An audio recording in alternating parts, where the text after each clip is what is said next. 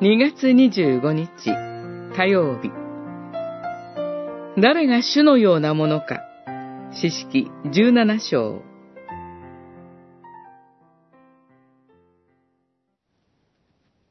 その頃、イスラエルには王がなく、それぞれが自分の目に正しいとすることを行っていた。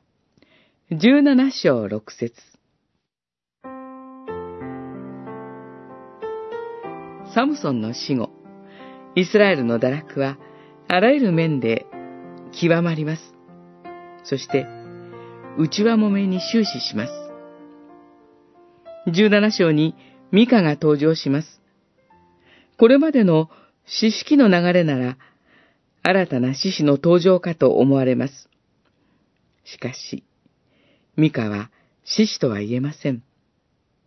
そもそもミカという名は、誰が主のようなものかという意味です。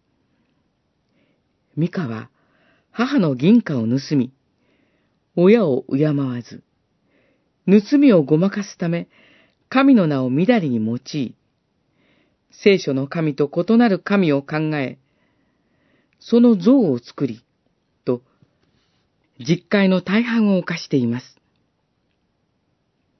私、ミカこそ主だ、と言わんばかりの態度です。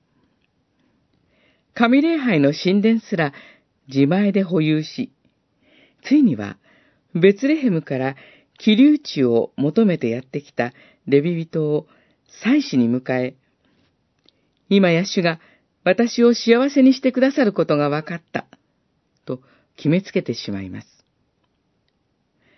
これらは自分の目に正しいとするならば、良しとする考え方から生じました。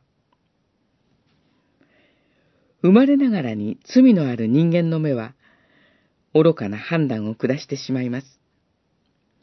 罪を洗い流され、主の喜ばれる判断を下せる目を持つことができるよう祈りましょう。